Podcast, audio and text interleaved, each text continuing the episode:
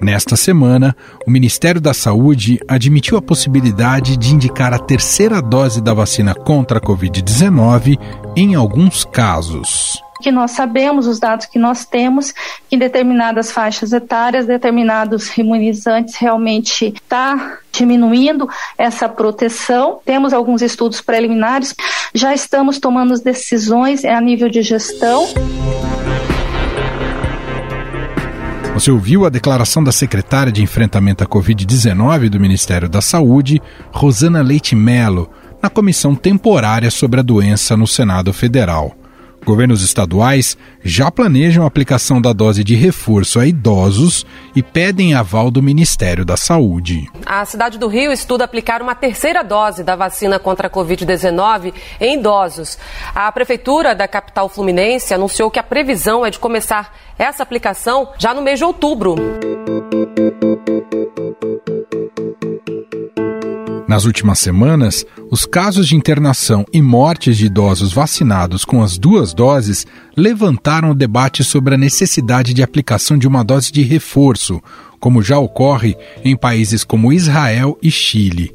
Um estudo da Fiocruz projetou o aumento de internações de idosos com mais de 80 anos nos estados de São Paulo e do Rio, como ocorreu com o ator Tarcísio Meira, que, infelizmente, veio a falecer morreu agora há pouco o ator Tarcísio Meira, de 85 anos, ele que estava internado junto com a mulher dele, a atriz Glória Menezes, no Hospital Albert Einstein, aqui em São Paulo, desde o dia 6 de agosto.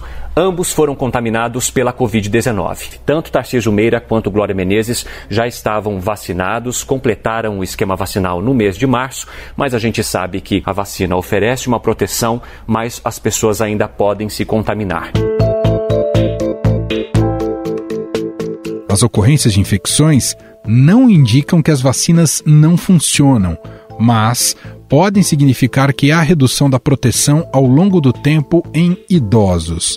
A Organização Mundial da Saúde é contrária à dose de reforço antes que os países alcancem maior vacinação dos adultos. A FDA, principal órgão de vigilância sanitária dos Estados Unidos, alterou as autorizações de uso emergencial das vacinas Pfizer, BioNTech e Moderna para permitir a aplicação de uma terceira dose dos imunizantes. E a Agência de Alimentos e Medicamentos dos Estados Unidos autorizou uma dose de reforço das vacinas contra a Covid-19 da Pfizer e da Moderna para pessoas com sistema imunológico comprometido. Os Centros de Controle e Prevenção de Doenças dos Estados Unidos tinham informado que o grupo vulnerável de pacientes compõe menos de 3% dos adultos norte-americanos. Essa autorização só é válida para indivíduos imunossuprimidos, como pessoas que receberam órgãos transplantados ou que tenham doenças que prejudiquem seu sistema imune. A recomendação da FDA é de que a terceira dose seja aplicada ao menos 28 dias após o esquema da vacina tradicional, ou seja, depois da segunda dose e que não haja intercâmbio de vacinas.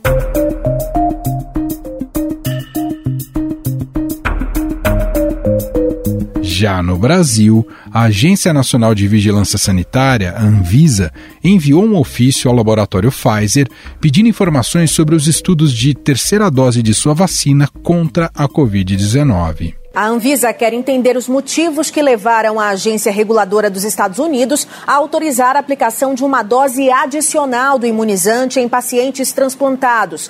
Outras farmacêuticas também avaliam a necessidade de um reforço na vacinação. Nota, a Pfizer declarou que está avaliando os dados solicitados e responderá com toda a documentação disponível.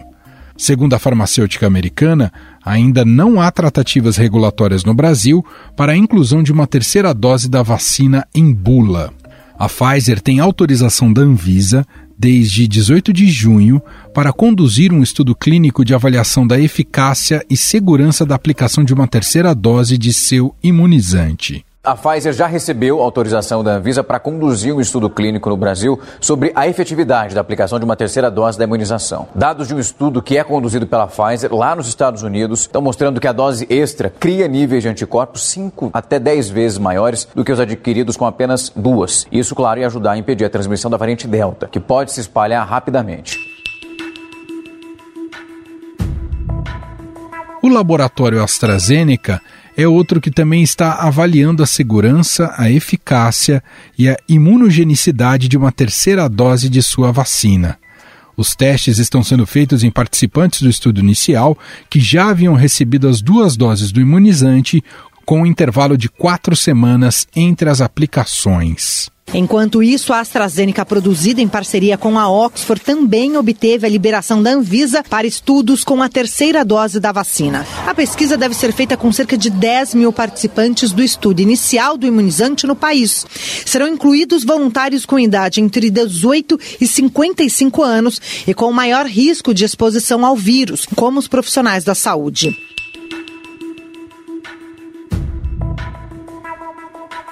Para nos trazer mais informações sobre essa questão da terceira dose e como ela tem sido tratada no Ministério da Saúde, convidamos a repórter do Estadão, do Metrópole Estadão, Júlia Marques.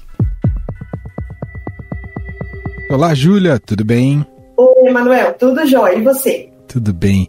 Júlia, queria que você me contasse como é que está esse debate em torno da terceira dose da vacina no Ministério da Saúde aqui no Brasil. Há algum consenso, algum indicativo, Júlia? A gente sabe, até pelo relato de secretários de saúde que conversaram com a gente, é de que esse tema está sim sendo colocado em pauta pelo Ministério da Saúde.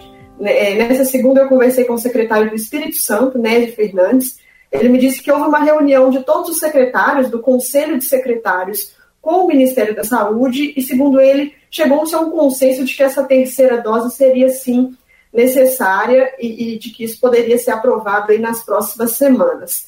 Sempre em qualquer decisão do Ministério da Saúde há uma incógnita, a gente não consegue cravar quando será, se será decidido, mas há essa expectativa por parte dos secretários e, inclusive, alguns governos locais, como é o caso do Espírito Santo do Mato Grosso do Sul e da Prefeitura do Rio de Janeiro já tem pedido, feito solicitações formais ao Ministério da Saúde para iniciar a terceira dose em idosos.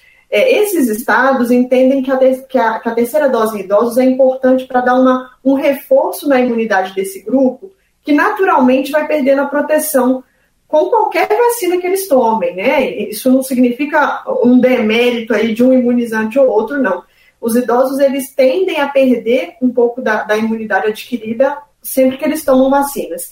Então, alguns secretários já estão mobilizados aí, solicitando ao Ministério da Saúde esse aval para poder dar essa terceira dose. Essa discussão ela ganha mais força ainda quando a gente pensa que alguns estados já completaram a primeira dose da população adulta e vão iniciar a vacinação de adolescentes, que a gente sabe que é um público menos atingido com a forma grave da doença. Então, nesses estados, há um entendimento de que a, vacinação de adolescentes poderia ocorrer paralelamente à, à revacinação dos idosos. Ou seja, a gente poderia estar vacinando adolescentes e, ao mesmo tempo, dando reforço para idosos e tentando proteger ao máximo a população mais vulnerável, né, no caso, os idosos. E há uma preocupação aí de que o aumento de internações de idosos relatados em alguns lugares, e ainda sem comprovação, sem publicação em estudo científico robusto, mas um aumento, um relato de aumento de internações de idosos, seja uma evidência de que essa terceira dose pode vir a ser necessária. A gente sabe que vários, fator, vários fatores contribuem para o aumento de internações de um modo geral. Inclusive o nosso, o nosso baixo cumprimento de medidas sanitárias, de protocolos de uso de máscara e o relaxamento das medidas no Brasil como um todo. Então, mas enfim, essa discussão está tá ganhando corpo no Ministério da Saúde e a gente lembra que ela não é uma discussão exclusiva do, do Brasil, né? uma discussão que vem sendo realizada aí nos outros países também. Por falar em outros países, Júlia, já há exemplos concretos de quem tenha adotado isso como uma política pública ou todo mundo está nessa fase ainda de debate? Não, Emanuel, é, já existem países aí que começaram essa estratégia de revacinação, de terceira dose, principalmente focada nos grupos mais vulneráveis, nos idosos. É, e aí é interessante a gente, a gente destacar que essa estratégia ela não se restringe a um imunizante específico. Muitas pessoas falam, ah, vai precisar da terceira dose por causa da Coronavac, né? Existe essa, essa visão distorcida e equivocada de que é, uma vacina uh, protege menos, não confere imunidade, não é isso. É, em vários países essa discussão vem sendo vem sendo feita e países que adotaram outros imunizantes. Eu vou dar o um exemplo aqui de Israel, que já começou a aplicar a terceira dose por lá. Lá, os idosos, né, as pessoas em geral, foram vacinadas majoritariamente com a vacina da Pfizer, que é um imunizante que a gente sabe que tem uma eficácia, no, nos estudos científicos, é, foi relatado uma eficácia bem alta. E lá eles identificaram a necessidade da revacinação, da terceira dose para os idosos, e já começaram com essa estratégia por lá. E muito ligados na questão da variante Delta, né? Com, preocupados com o aumento de, de casos, de internações ligados à, à variante Delta.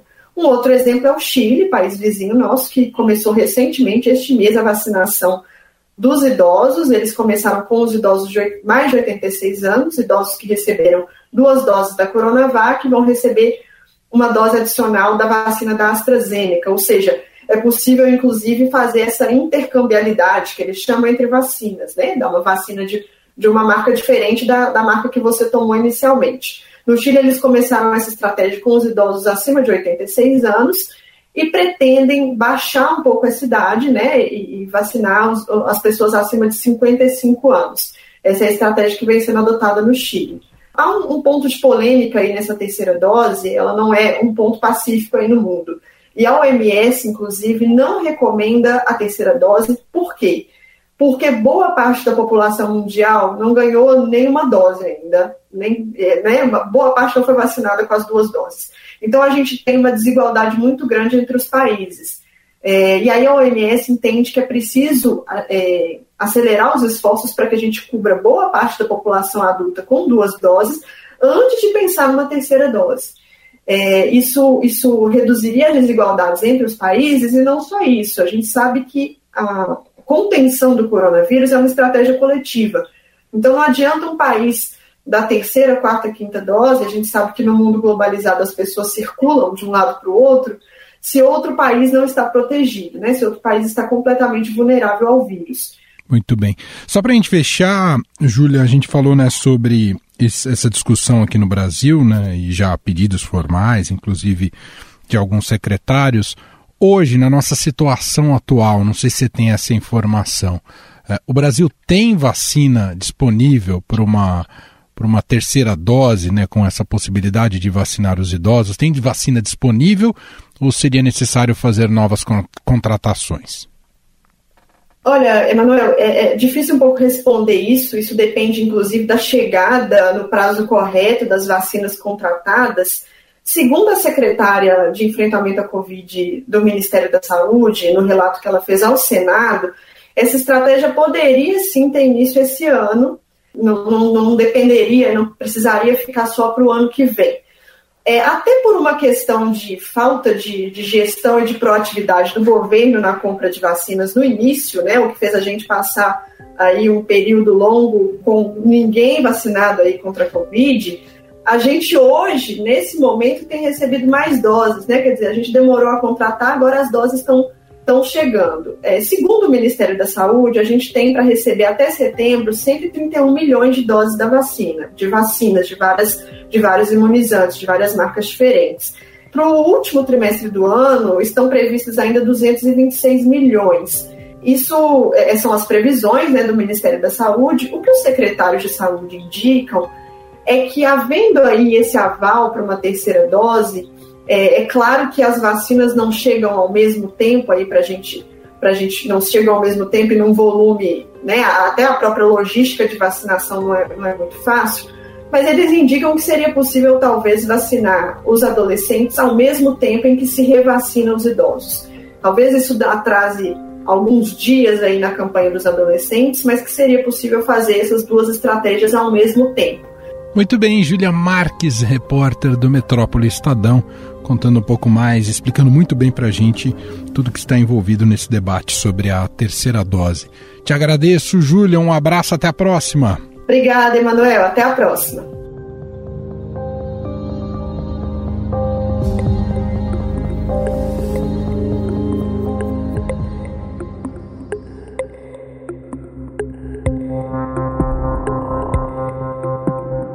Esses estudos e autorizações ocorrem em um momento que o mundo se preocupa com a variante Delta da Covid-19.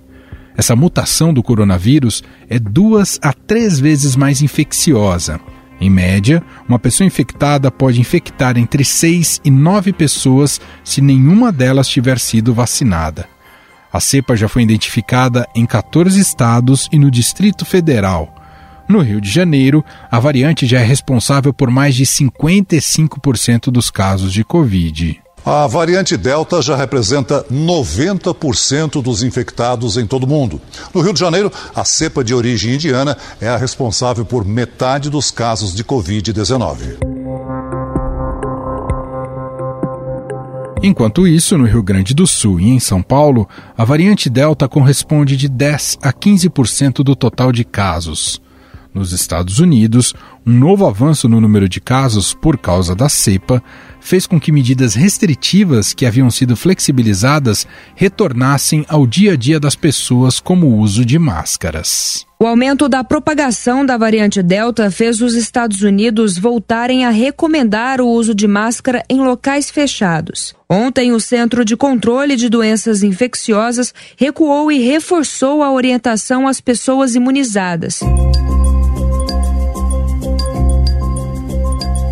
Epidemiologistas estimam que as vacinas de duas doses são cerca de 85% eficazes contra a variante Delta, mas não garantem que o reforço de mais uma dose possa evitar o contágio pela nova cepa. Como o tema ainda gera muitas dúvidas, nós convidamos para uma conversa o coordenador científico da Sociedade Brasileira de Infectologia e médico do Instituto de Infectologia Emílio Ribas, o doutor Sérgio Zimmermann. Doutor Sérgio, tudo bem com o senhor? Obrigado por ter atendido aqui ao nosso convite. Obrigado a você, Manuel. É um prazer falar com o podcast do Estadão, sempre atual e preocupado em informar a população. Isso é o mais importante. Muito obrigado, doutor. Bom, o aumento de internações de idosos, doutor, indica que uma terceira dose da vacina para esse público será inevitável ou ainda é cedo para cravar esse diagnóstico? É, o que tem acontecido é uma tendência mundial, e aí não é pela vacina, tanto a Coronavac que nós usamos nos nossos idosos, né, a maioria dos nossos idosos tomaram Coronavac e muito poucos AstraZeneca. Mas quando a gente compara com outros países, por exemplo, Estados Unidos, Chile, Israel, que tomaram muita Pfizer, tem se observado que naquelas pessoas idosas acima dos 80 anos é inevitável a necessidade de o que nós chamamos de um booster uma dose de reforço da vacina. Isso já é cientificamente sendo comprovado, mas a grande questão é que essas internações dos idosos e a mortalidade têm sido muito aquém do que deveria ser se eles não tivessem tomado a vacina. Ou seja, a vacina foi um fator determinante na vida dessas pessoas. Esse é um ponto importante. Dois, o Centro de Controle de Doenças Infecciosas nos Estados Unidos, em Atlanta, o CDC, acaba de determinar uma terceira dose sobretudo para aqueles pacientes que são imunocomprometidos, ou seja, pacientes que fazem terapia para câncer, usam corticoides em altas doses. E aqui no Brasil, nós também preocupados com isso, a Câmara Técnica eh, do Ministério da Saúde em Covid-19 também vai orientar essa terceira dose para esse tipo de população. Então, essa questão da terceira dose não vai entrar só nos outros países, mas o Brasil também está preocupado. Vai entrar os idosos acima dos 80, deve entrar num segundo momento acima de 70 e essa questão dessa população de vulneráveis que são os imunocomprometidos. E aí a gente vai ter uma menor internação ainda e um menor número de óbitos. Agora, qual vacina aqui no Brasil nós estamos definindo ainda? Pode ser mais um reforço com a própria Coronavac ou preferencialmente nós vamos optar por uma outra plataforma vacinal e aí deve recair sobre Pfizer ou sobre Janssen. Doutor, o Brasil, até dentro disso, o Brasil falha ao não divulgar mais abertamente justamente esses dados sobre taxa de reinfecção, de internação e morte entre os vacinados. A gente precisaria ter um olhar um pouquinho mais preciso sobre esse público e o que está acontecendo com ele, doutor? É, na verdade, é, é, difícil a gente ter uma avaliação global, né? O Brasil é muito grande, né? Nós estamos falando num país de 212 milhões de pessoas, né? Quando a gente compara com Israel, com o Chile, que são países pequenos, a, as informações lá chegam muito mais rápidas.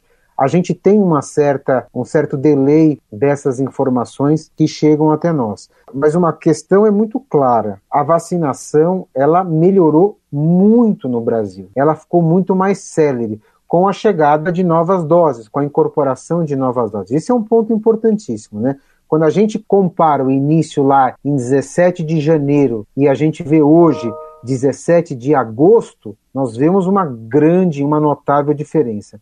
A gente tem estados, por exemplo, que já vacinaram, por exemplo, o estado de São Paulo, mais de 90% da população adulta com a primeira dose. Porém, é uma falsa ilusão lembrar que a primeira dose você está protegido. Não, você tem que tomar as duas doses. E ainda existe uma certa reticência da população em voltar para a segunda dose. Então é importante, como é esse é um podcast também de alerta, você que tomou a primeira dose, por favor, volte para tomar a sua segunda dose. Ele é muito importante e aí você vai ter um efeito imunoprotetor muito maior e você vai se beneficiar. Lembrando novamente que vacina não esteriliza o SARS-CoV-2, o COVID-19. Ele ajuda a prevenir formas graves e mortalidade. Essa é a grande pegada da vacina. E ela está cumprindo seu papel, não só no Brasil, como no mundo todo. Até pegar esse gancho, doutor, para te fazer uma, uma, pergunta em relação a longo prazo, é de se imaginar, do ponto de vista da, de evolução tecnológica das vacinas, que foi bastante rápido, né, contra a Covid-19, mas os estudos continuam. É de se imaginar que essas vacinas ficarão, a longo prazo, tendem a ficar ainda mais eficazes, terem atualizações? É, as atualizações que você está falando geralmente é na plataforma de RNA mensageiro, que seriam as vacinas da Pfizer e da Moderna. Elas são muito mais fáceis para elas serem atualizadas de acordo com as cepas, com as variantes que vão surgindo, então você consegue fazer muito mais rápido. Não é que você também não consiga fazer com AstraZeneca, não consiga fazer com Coronavac, você também consegue fazer, mas existe uma demora quando a gente compara com essas vacinas de plataformas mais modernas. Mas todas elas, tem que deixar claro para a população, são vacinas excelentes. Vacina boa é aquela que vacina que está no seu braço, é que você toma as duas doses, ou a dose única, no caso da Janssen, do laboratório Johnson, e aí você acaba se prevenindo de infecção grave de mortalidade. Essa é a grande importância. Então eu conclamo a população a fazer as suas doses de modo adequado. Efeito colateral existe, não é mentira, mas são tão leves, tão transitórios que não são fatores para que você não vá fazer a sua proteção. Bom, nessa estratégia de política pública na área da saúde, de vacinação, o componente variante Delta, o quanto ele mexe com essa estratégia, necessariamente exige uma aceleração da vacinação, doutor? É claro, quanto mais rápido você tem a vacinação, você diminui o poder de transmissão. E a Delta é, de todas as variantes que a gente tem desde o início da SARS-CoV-2, da Covid-19, ela é a mais transmissível. Se a gente vacinar mais rápido, a gente vai diminuir o impacto da transmissão da Delta. Lembrando que a Delta já é uma, uma variante muito importante no país. O país sempre teve a sua P1, a variante Gama, né, a variante de Manaus, teve alta mortalidade em, algumas regiões do país e hoje a Delta assume um lugar de destaque, sobretudo num grande estado do país, que é o estado do Rio de Janeiro. Então, a gente tem que acelerar, tem que fazer as vacinações, não pode ter atraso para que a gente possa minimizar esse fator e esse impacto da transmissão. Doutor, pegando todo esse tempo de pandemia, o quanto evoluímos, independentemente das vacinas, o quanto evoluímos com a experiência em relação ao tratamento dos doentes? Olha, na verdade, as vacinas foram um fator importantíssimo porque ela mostra a queda é, do número de casos, de internações e de óbitos. Isso é claro, isso com qualquer vacina. Em relação ao tratamento da Covid-19, nós não avançamos grandes coisas, porque ainda nós não achamos um fármaco, um tratamento farmacológico que fosse ativo contra o SARS-CoV-2. Já se tentou vários tratamentos, inclusive vários médicos tentaram apregoar o tratamento precoce, mas é provado clinicamente que não existe benefício clínico. Existem algumas drogas sendo testadas em fase 3, já também em fase de vida real, sobretudo nos Estados Unidos, para pacientes com casos leves e moderados, com relativo sucesso. Porém, a gente tem que aguardar mais dados e também tem a questão financeira, que também tem um fator que impacta é, para você ser distribuído. E existem critérios de elegibilidade para essas drogas. A questão é: tratamento precoce nós não temos, o que nós temos é a tríade distanciamento social, uso de máscara frequente e correto, lavagem de mãos. E o quarto ponto, vacinação. Só desse modo é que a gente vai sair dessa situação e não só o Brasil, o mundo todo. A gente está ainda no miolo do inverno, né, doutor? O senhor sabe muito bem o quanto há também a circulação de outros vírus neste momento. É, diante desse cenário, né, de gripes, resfriados, o que o senhor recomendaria, como ah, muitas vezes os primeiros sintomas podem ser muito parecidos com da Covid-19, o que, que o senhor recomendaria para as pessoas? É muito importante testar o quanto antes ou ir até um hospital o quanto antes? E os sintomas tradicionais da Covid, que se confundem também com a infecção, influenza e outros vírus que circulam, sobretudo no inverno, você realmente tem que procurar um atendimento médico para ser solicitado o exame para COVID do RT-PCR e para o painel viral não só de influenza, como outros vírus que a gente pode ter. A questão é que nós temos vacina para influenza disponível e a população tem que saber disso e tem que tomar. Essa vacinação está muito aquém do que deveria ser talvez por uma falta de informação, desconhecimento da população, que ela tem que também correr ao posto de saúde para tomar a vacinação para influenza, que é outra patologia que também tem agravo e também leva à mortalidade. Lembrando que para você tomar uma vacina com a outra, você precisa ter um intervalo pelo menos de 15 dias. Doutor, a gente começou falando aqui né, dessa possibilidade de terceira dose para uma faixa etária ou algumas faixas etárias específicas. O senhor imagina que isso pode se alargar mais em relação a esse buster? Pode, sem dúvida nenhuma, isso pode acontecer. Mas no momento a gente não tem visto, do ponto de vista epidemiológico, essa necessidade. O que nós temos muitas dúvidas é quanto tempo confere a imunidade um ciclo de vacina de Covid-19? Seis meses? Oito meses? Um ano? Dois anos? Essa é a grande interrogação. Pessoas que tiveram Covid-19 grave, quanto tempo poderiam tomar essa nova vacina? Pode ser que dois anos, pode ser que três anos? Essas respostas nós não temos. Temos que lembrar que a Covid-19 está aí há um ano e meio e nós temos poucas respostas. Aliás, nós já temos muitas respostas, mas algumas são perguntas que valem um milhão de dólares, que a gente ainda não consegue delinear. Se a gente souber isso, a gente vai conseguir dar um momento epidemiológico muito melhor e vai conseguir fazer uma estratégia muito mais adequada, com toda certeza. E, doutor, o quanto esse debate tem prejudicado mais uma vez a imagem da Coronavac, segundo a ideia de que ela seria pouco eficaz? Essa questão de ser pouco eficaz, ela, ela na, verdade, ela não, não é um fato correto de se afirmar. Veja, a Coronavac ela tem uma efetividade global de 50,38% quando ela foi apresentada para a Anvisa, ela foi aprovada e ela está cumprindo o seu papel, evitar internação grave e mortalidade. Assim como a vacina da Pfizer está cumprindo seu papel, assim como a vacina da AstraZeneca está cumprindo seu papel, assim como está cumprindo seu papel a vacina da Janssen. Todas têm o seu, o seu perfil. Ah, porque eu acho que a Pfizer tem 95%, então ela é melhor, porque ela é mais aplicada num país que deu certo como Israel Estados Unidos. Não. A gente tem que trabalhar estrategicamente com o que a gente tem, com as doses compradas.